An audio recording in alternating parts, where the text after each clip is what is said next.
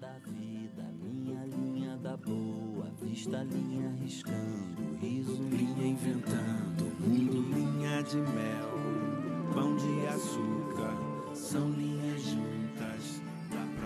Oscar Ribeiro de Almeida Niemeyer Soares Filho, ou somente Oscar Niemeyer, nasceu no Rio de Janeiro em 15 de dezembro de 1907 e, ao longo de mais de 100 anos de vida, se consagrou como um dos brasileiros mais ilustres de sua geração. Na década de 1940, recém-formado, Niemeyer já dava amostras da contribuição que daria para a arquitetura moderna mundial, com os edifícios que formaram o bairro da Pampulha, em Belo Horizonte, e com a participação destacada na construção da sede da ONU, em Nova York. Em 1956, ele foi escolhido pelo presidente Juscelino Kubitschek para projetar os edifícios cívicos da nova capital federal, Brasília, que seria construída em parceria com seu amigo Lúcio Costa. Na medida em que a cidade deveria ser entregue ao fim do mandato de Juscelino, Niemeyer teve poucos meses para desenhar e planejar a construção de edifícios como os Palácios do Planalto e da Alvorada, o Congresso Nacional, a Catedral de Brasília, os ministérios e prédios residenciais e comerciais. Como prova de que ideias de Niemeyer não envelheceram, essas construções chamam a atenção até hoje de pessoas do mundo todo, que se impressionam com as curvas que o arquiteto dizia serem inspiradas nas montanhas, nos cursos dos rios e nas ondas do mar de seu país. Mas Niemeyer não se notabilizou apenas pela sua obra, e ao longo de toda a sua vida conciliou suas pretensões artísticas com sua convicção comunista, que nunca fez questão de esconder. Durante o Estado Novo de Getúlio Vargas, por exemplo, abrigou militantes comunistas no seu escritório da Glória, no Rio de Janeiro, foi quando conheceu Luiz Carlos Prestes e ingressou nas fileiras do Partido Comunista Brasileiro. Niemeyer também pagou um preço caro por isso. Logo depois do golpe militar de 1964, a revista que dirigia teve sua sede destruída, seu escritório foi saqueado, seus projetos recusados e seus clientes desapareceram.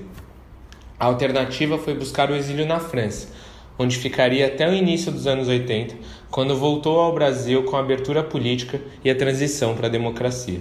Não sem antes, porém, projetar uma série de edifícios em diferentes países europeus, como a sede do Partido Comunista Francês, pela qual não recebeu nenhum centavo. Afinal, não se tratava de um trabalho qualquer. Como disse Niemeyer em determinada ocasião, o que me faz levantar todas as manhãs é o mesmo de sempre: a luta, o comunismo puro e simples.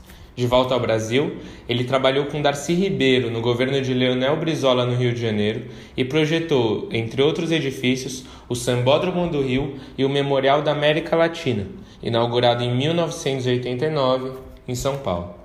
Entre os anos 90 e 2000, ele ainda projetou uma série de obras.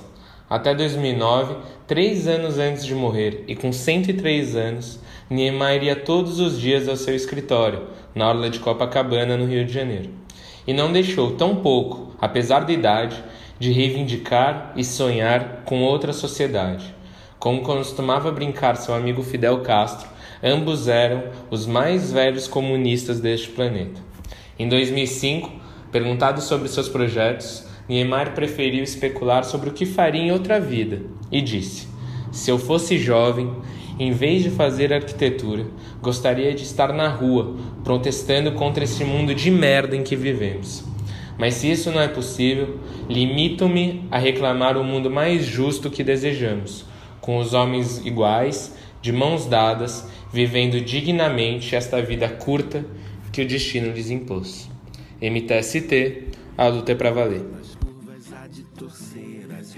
há de entornar a lua, linha que ensina os olhos chá de beber, a chuva linha de anel, som do papel.